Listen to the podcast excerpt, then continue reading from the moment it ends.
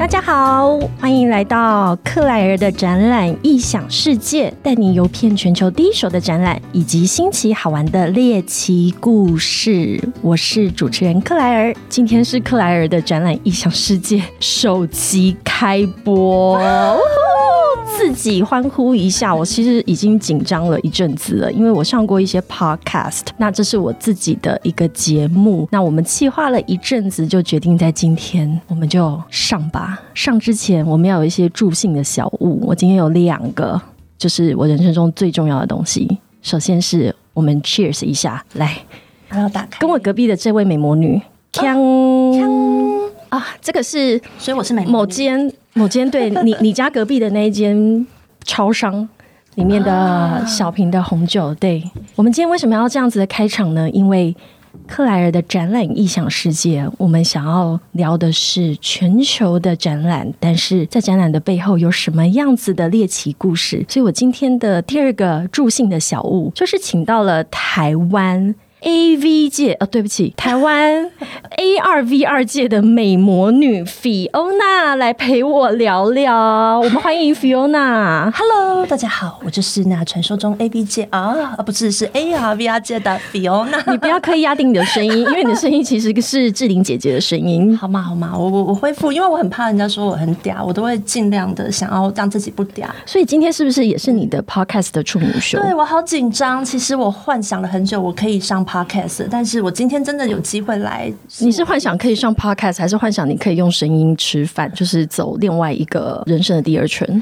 曾经有想过，曾经有想过，约莫就二十年前，很想开个副业，就是声音还没有酒，声音还没有酒嗓的时候，酒嗓的时候，对，好的，所以今天我们非常欢迎到我的好朋友 Fiona 来陪我聊这个展览的异想世界。为什么我会挑这个主题？我来跟大家分享一下，这其实是跟我自己的，当然是工作经验，还有我自己的兴趣有关。那 Fiona，你的第一次参展经验，或者是你最深刻的参展经验在哪里呢？哦，我觉得这个要先讲一下。我觉得我自己的参展经验在台湾、在日本、在中国、在美国，还有加拿大都有。那你说第一次真的做到比较大的展，反而是在我啊那时候好青涩哦，二十三岁刚出社会的时候，就突然间老板就在大陆有一个生意，我记得厦门。二十三岁，我不知道这样会透露一些事情，反正就约莫二十年前吧。哦，然后这样太多了。对，所以那个时候厦门并没有大家想象现在这么繁华，我们就是比较像是台干的部分被。调过去，所以那算是我第一次接触展览的经验。对，没错。如果是我的话，我接触展览的经验，我觉得蛮有趣的，想要跟大家分享。其实那时候我还是学生，而且是一个交换学生。我那时候人在德国的慕尼黑，慕尼黑呢也是德国一个非常重要的展览城市。我那时候因为在交换学生嘛，所以我到展场里面做什么呢？我就是去当翻译。我去做英文或者是德文的翻译。那我到了慕尼黑之前，其实因为我是乡下孩子，我是台南人，你知道台南不要说以前哈，甚至现在其实也都没有这么具有规模的所谓的国际型的展会，所以我第一次。看到展览的时候，就已经是一个全球知名的大展，也就是慕尼黑电子展，叫做 Electronica。那我在这个展览里面，它开拓了我完全是另外一个人生的视窗。哎，我好喜欢展览这件事情。我我我我每次就决定了，你就是踏入这个行业，应该是这样子说。因为我自己念的跟展览完全没有。其实展览有有什么科系可以念吗？好，那就是我那时候就觉得，我回来到台湾，我一定要搞清楚展览这里面的背后到底是有谁。在做这件事情，因为我那时候想的就是非常的执着，就想说，嗯，是不是就是跟参展有关？结果殊不知后面有非常大的一个生态系跟一个整个的产业链在支撑这件事情。那我也非常的幸运啊，因为德国其实是全球展览的产值最高的国家，所以我那时候一开始就在德国接触到这件事情之后，我就回到台湾重新开始认识展览这件事，一直到现在。哇，我觉得很感动哎，很感动。很有志向啊，而且你就很早你就知道你要做什么，你就而且一直还在，一直还在。对，我在展览业大概十年的时间，但是真的不好说，因为我进入展览之后，发现这个产业的吸引人的地方就是这样，它因为太多元，可以接触到太多的资讯，所以代表它也有非常多的不可控的因素。是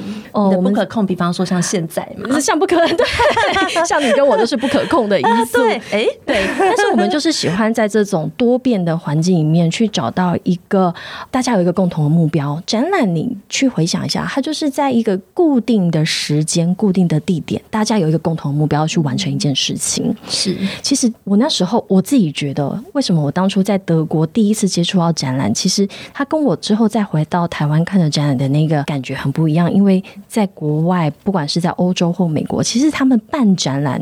他们应该是用一种办所谓的 events，或者是甚至是像办 party 一样的方式在做这件事情。你有看过你在国外参展的时候那种晚上的时候，大家是怎么做的？嗯，对，就真的是讲到这个是重点。我觉得在国外这边办展，展本身是一个形式，但更重要的是那个展背后带来相关周边，不管是晚上的 party 或其他的 networking 的一些活动，那里面会有非常非常多的商机出现。但是大部分呢，如果一开始我们太认真，一直很投入在展物上面，哇！你就会被很多琐碎的工作，真的你在里面的情绪就足够你忙得昏天暗地了。比方说，我我我自己是参展商，我我很有感受。从我展前去，我从展前我就要开始很紧张，然后要提早到，到以后会发现哇，现场拥有各种状况、各种问题，然后再来到你布展至少花一天，可是等到你撤展的时候，一个小时就过了，然后就会发现天哪！我特别是我第一次去 CS 的时候，我真的看到那个从一片空地，然后大家开始展，然后开始贴那些装潢。然后到撤展以后，哦，地上全部是垃圾，展馆又变空了。我真的默默的在旁边掉了一滴泪。我觉得 地球就是这样子，有好多我们想象不到的事，有点小失落。可是因为在参展的时候，大家就是抱着一个来行销自己、来被看见、想要提高你的一个曝光度，所以展览就是提供这样子的一个场域，然后在一个非常明确的时间点，把一群人对于有同样的目标或对同一件事情感到兴趣的某一。群人把它聚集在一起，对所以这个就是展览最大的一个核心。那所以我刚刚提到，就是我从德国回来台湾之后，那我尤其是我还记得印象非常深刻，我那时候参加那个慕尼黑电子展，它晚上的时候，我们通常在台湾的展览晚上就是呃每一天展览结束，展馆就关起来了嘛。那在国外的展馆，它有时候就是在你自己的摊位上面，你可以继续办 party，在自己的摊位上吗？是，它没有时间上的限制，你可以申请哦，所以你要去呃延长你的。那个摊位使用时间，那你一定会有额外的费用，所以他像说展馆，他就要请 security 来去帮你哈，都再还要再看一下你的这个摊位，那他可能还要去管控这个人人潮。可是呃，有蛮多的国外的参展商，他就会在自己的摊位自己开始办起 party，然后他就把一些晚上的派对小物啊、吃的喝的就移进来。你不觉得这是一个很棒的方式吗？不过我自己遇到是比较在饭店类型办的，他们才会用这个形式，不然因为大展馆有时候成本很高哇。那个保全很早就会开始要赶要催，都要非常准时。反正都是在饭店类型的，就像你刚刚讲，他会把集中某个 lobby 啊，还是什么办成，就是有很多青石，大家就可以出来交流。那本身是饭店嘛，也就很开放。对，那你知道我那时候在慕尼黑电子展的时候，我那时候还做什么事吗？初出茅庐的时候，我就想说，有一天闭展，然后就有一个摊位挤满了人潮。哦，那是已经假设展期今天是到下午五点，那我可能大概五六点要离开，说说怎么前面那个摊位到一群人挤。在那边万头攒动。大家在看什么？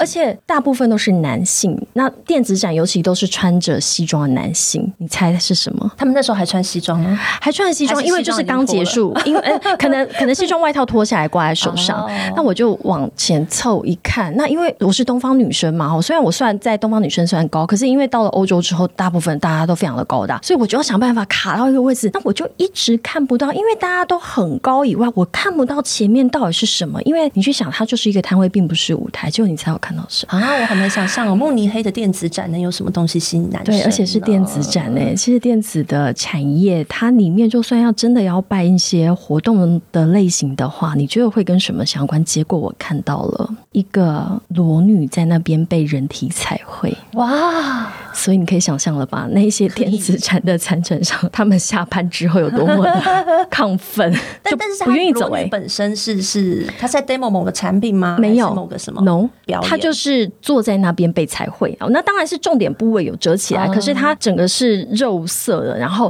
正在被彩绘。所以你可以想象，就是电子展跟一个裸女在那边被彩绘有什么关系？可是它就是对应到，我觉得欧美他们在办展的时候，其实他。更注重的是那个人跟人的 networking。嗯，那他就是会在摊位里头，either 到饭店也是一样，他们会用各种的活动，因为大家都在这个时间点从全球飞到了这个城市哈。假设飞到了慕尼黑，那我们要再怎么在这两到三天之内去增进我们的感情，以后我们的生意才会更加的热络。所，以大家都是要用用尽很多不是传统的方式来想，对不对？所以你觉得罗女是个好方式吗？呃，如果它可以开放给大家都上去画一笔，可能是个好方式。是 不愧是 Fiona，不愧是不愧是 A V 界哦，A R 哎、V 可是如 R 果是现在，我就会说，其实它可以做成 AR 版的，因为你还可以直接跟它互动。A R V R 的那个美魔女来跟我们讲一下，人体彩绘怎么做成 A R 可版以？呀、因为现在的 AR 其实它是以实体的环境为主，所以你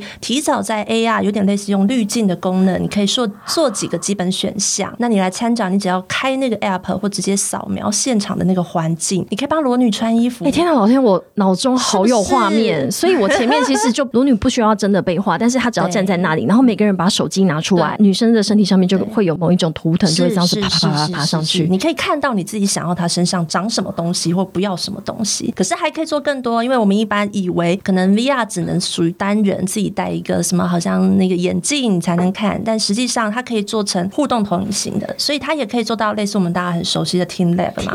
你现场有个裸女，其实你可以做很多互动，甚至投影。你把你自己设计的图腾，最后也投影到那个裸女身上，那它就会变成艺术哎！你想这也太有趣了吧是不是？而且你这个技术 其实完全就不限受限于说，在我那一天我那个时候看的慕尼黑电子展，这也好适合在成人展哦。可以，完全没有问题。我在慕尼黑想象是很无限对，我要承认我在慕尼黑的时候，我也看过成人展，在我那时候幼小的心灵里面，就留下了不可磨灭的不是就？撒了一把种子，然后现在就长成这样了。这样是好还是坏？就就说我现在变成这样了，你觉得是好还是坏？好，我觉得你还可以再加强一点，还可以再加强一点走出更不一样的路。所以我今天才请到你啊。啊，是吗？好，我们一起来。哎因为接下来我就要负责克莱尔的展览异想世界这个节目，我们要讲的是新奇好玩的猎奇故事。是是是，展览的猎奇故事，你再跟我讲几个，例如说，你有没有巧遇什么人？因为在展场里面，其实认真说，大家一到展场就开始要去做呃商业上面的交流、资讯上面的交流，所以其实大家都是非常。纵使展览的这个氛围是很开心的，可是大家有一个很明确的目标，就是被绑在那里要做这件事情。对，可是殊不知，展览以外的这个世界才是最吸引我们的。真的真的。哎，可是我觉得要讲这个艳遇或巧遇之前，我觉得更重要的是整个参展的那个心情的起伏转折，其实非常大。我我我觉得我要先从展前开始讲你。说，因为啊，像我的角色跟你比较不一样，你是负责服务所展商嘛。对那其实我比较像是这种品牌商或者展商，但是以我们自己那个时候的状态，是我还没有办法做到自己的特装，因为特装你就要自己提早有空地呀、你要自己规划展区。你开始讲到一些比较那个关键词吗？关键词的东西，特装哈，所以你就是我们去想象，我们去参加一个展览的时候，我们会需要 booking 一个摊位，那你的摊位想要长得很厉害，就是一个木做的，然后像是一个城堡的像这样子的摊位，或者是是一个比较简单的做法，所以这展前其实有很多的准备工作。对，非常多。那如果说我们讲说是以新创或者你的公司相对来说不是国际品牌，能够直接独立到这样这么大的时候，我们通常是会做所谓的标准摊位，很多东西都是属于比较它是半现成的，已经是基本配备。标准听起来就是简单的意思。啊，对，好，哎我这样是有那个罪词，是不是？没有，我是要解释给我们的听众听，因为听众怎么知道什么是标准？标准长什么样子？其实说出来的标准就是简单。你在最有限的预算下，但是你要让你的摊位长出来，你总是要放椅子、桌子嘛。对那你的椅子、桌子可以在城堡里面，但是也是可以在一个比较简易的摊位设计下面，对吧？对，没错，我们通常就会用这个标准，然后微微的去调一些装潢，再加上自己还有一些小巧思、小创意，可能说提早做一些输出物啊，我们自己放在行李箱，然后带过去，然后在现场做一些陈列，大概就会有这样的方式来做一些展览，可以在预算相对比较精准的情况下，你还可以做一些自己能操作的事情。哎，所以你你如你是 AR VR 界的这个美魔女，你你有去参加过什么很代表性的国际的 AR VR 这么专业、这么 niche 的展览吗？哎、其实有哎、像是，但以前是看了，我们还没有直接讲。像法国有一个叫 Lava Virtual，它已经是我印象中已经是在法国的哪里？Lava 拉瓦哦，它是一个地名，是个地名，对不起。对，然后它就是它不是一个大城市，但是它就是因为在乡下，所以好难想象。所以，可是 AR VR 它明明是一个非常先进，就相对它是一个很跑在很前面的科技，可是它的这个展览反而是在法国一个没有大部分的人都不知道的一个小城镇。我觉得这个是特性，因为法国其实早期的这个所谓的工业革命嘛，所以工业革命起来，它的欧洲那一边，它在工业上面相对是琢磨比较深。那过去来说，我们讲很多很重量级的 VR 虚拟实境的东西，其实是服务这些很大的工业应用相关。那近年是因为大家觉得 C 端起来了，然后加上我们的这种娱乐感的东西越来越多，所以才会有一些比较偏娱乐类型的展出来。当然还是有其他更多现在大家比较流行场品。都到法国这个这么浪漫的国家了，还到这么听起来就是会出事的小城市，你不要告诉我没有艳遇，快说。还好还好，那那边真的还好，对，那里还好，那个很直朴。早餐喝香槟，早餐早餐喝香槟，这好像有点太早，太早。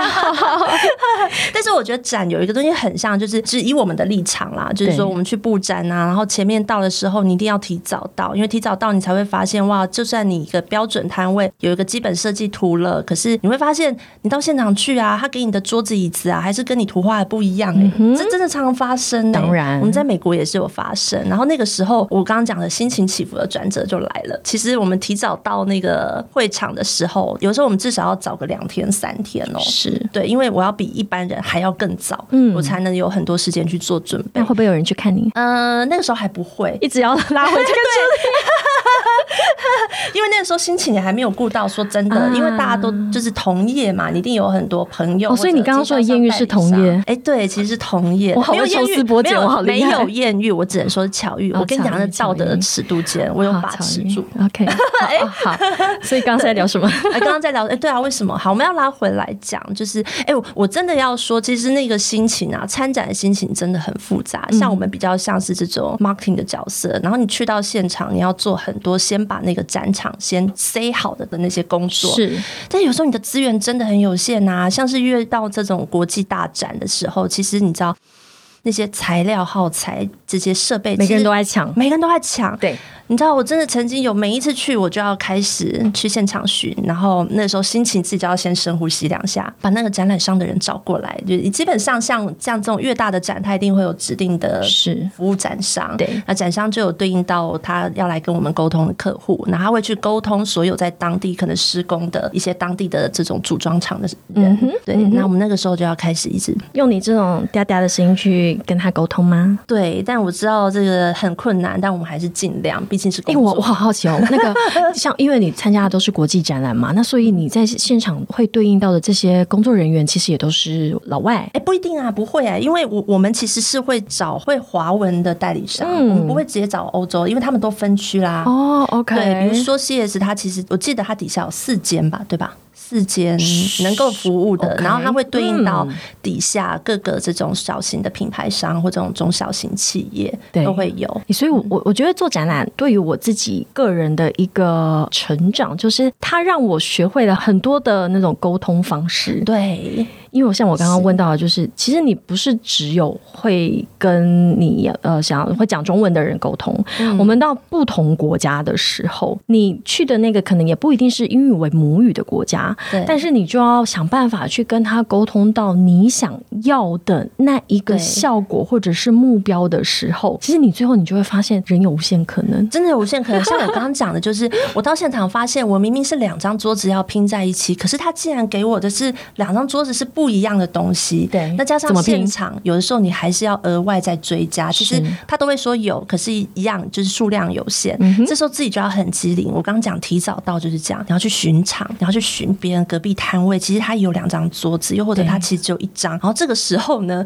你就要发挥。如果你跟对方要新的这种设备的时候，他给你的是第一，他会说没有，然后就开始一直去撸，然后撸到他给你的时候，发现哎，其实又长得不一样。这个时候你又要发挥的功力是，那隔壁那个其实就只有一张嘛，那我这张跟他换。不就是一样就好了吗？没关系，我不麻烦你，我自己换，他 OK 就好。哎，所以你你看我们这样随便一聊，就是好多以前的那些那个回忆都浮现出来了。我觉得回过头来，这就是我们在呃首集开播的时候最想要跟我们的听众传达，就是克莱尔的展览异想世界，其实是要我们每一集都会讲到一个全球知名的这个产业性代表的展览。那展览呢，它周边所延伸出来，你去无论你是去参展，或者是我到现场去服务的我的参展商，我们这中间都有好多新奇古怪的故事想要跟各位分享。所以最后，Fiona，你来跟我聊一下，你对于我的这个节目有没有什么期待，或者是你想要从我这节目里面获得什么样子的相关资讯？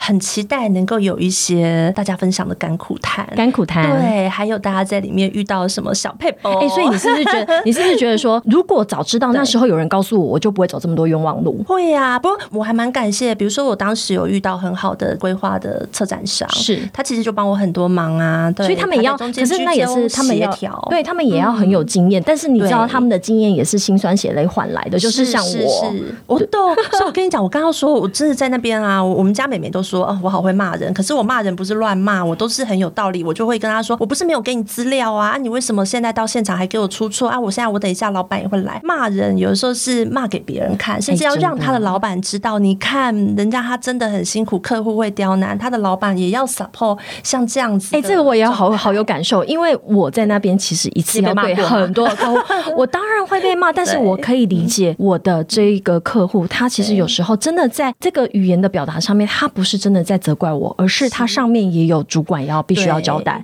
所以这个层层叠叠的关系，我就觉得很有趣。那反而之后，我们都跟我们的客户变成很要好。没错，像我也是，我都会去后会，我就跟他去去说谢谢你，真的很感谢你，没有你的帮忙不会。但是我也知道你的工作很辛苦，我们大家都是。那你知道为什么会变成好朋友？就是因为我们曾经在一个海外，对，然后一起经历过，它其实有点像冒险，然后大家又一起共同完成一件事情。没错，没错，没错的这个感受。哎，我有好多还没有讲哎。遇到过什么人？赶快讲了，你的愿意最后给你两分钟了。好啊，那时候就是啊，我已经忙完，就是你知道中间又经历过骂人呐，然后还要再去撒娇，要去拜托，很辛苦，还有各种事情。然后后来呢，我们就开始顺利的进到展期啦，然后就站在那边当人形立牌嘛，跟大家 say hello。突然间有第三天，我记得是第三天，然后那天我还惊起来，你知道，在国外日夜时差惊起来，还要这样，真的是很想死。结果突然间眼前我就看到一个很高的人，前男友不是，不能算前男友，但好啦，就是有暧昧啦，对，但是呢，反正没有在一起。然后后来因为某些关系，我就是我们就分隔两地工作。他从哪里来？从台湾，从台湾飞到对拉斯维加斯。对对对。然后我那个时候其实是在大陆的公司，嗯，然后我也飞去，但是我不知道他，但他知道你在哪里，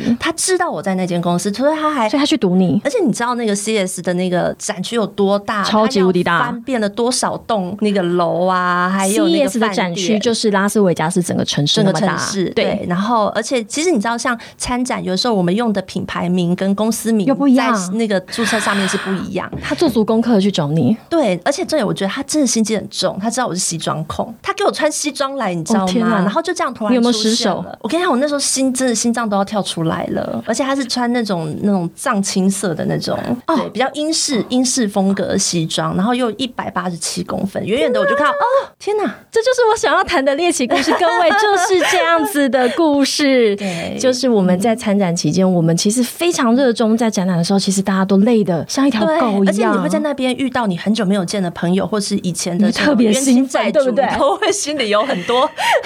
对，但是我就可以，我可以想象，就是你在那一个情境之下，你遇到一个你曾经可能跟他有不能呼吸，我现在想起来，我还是要那个停止呼吸。真的吗？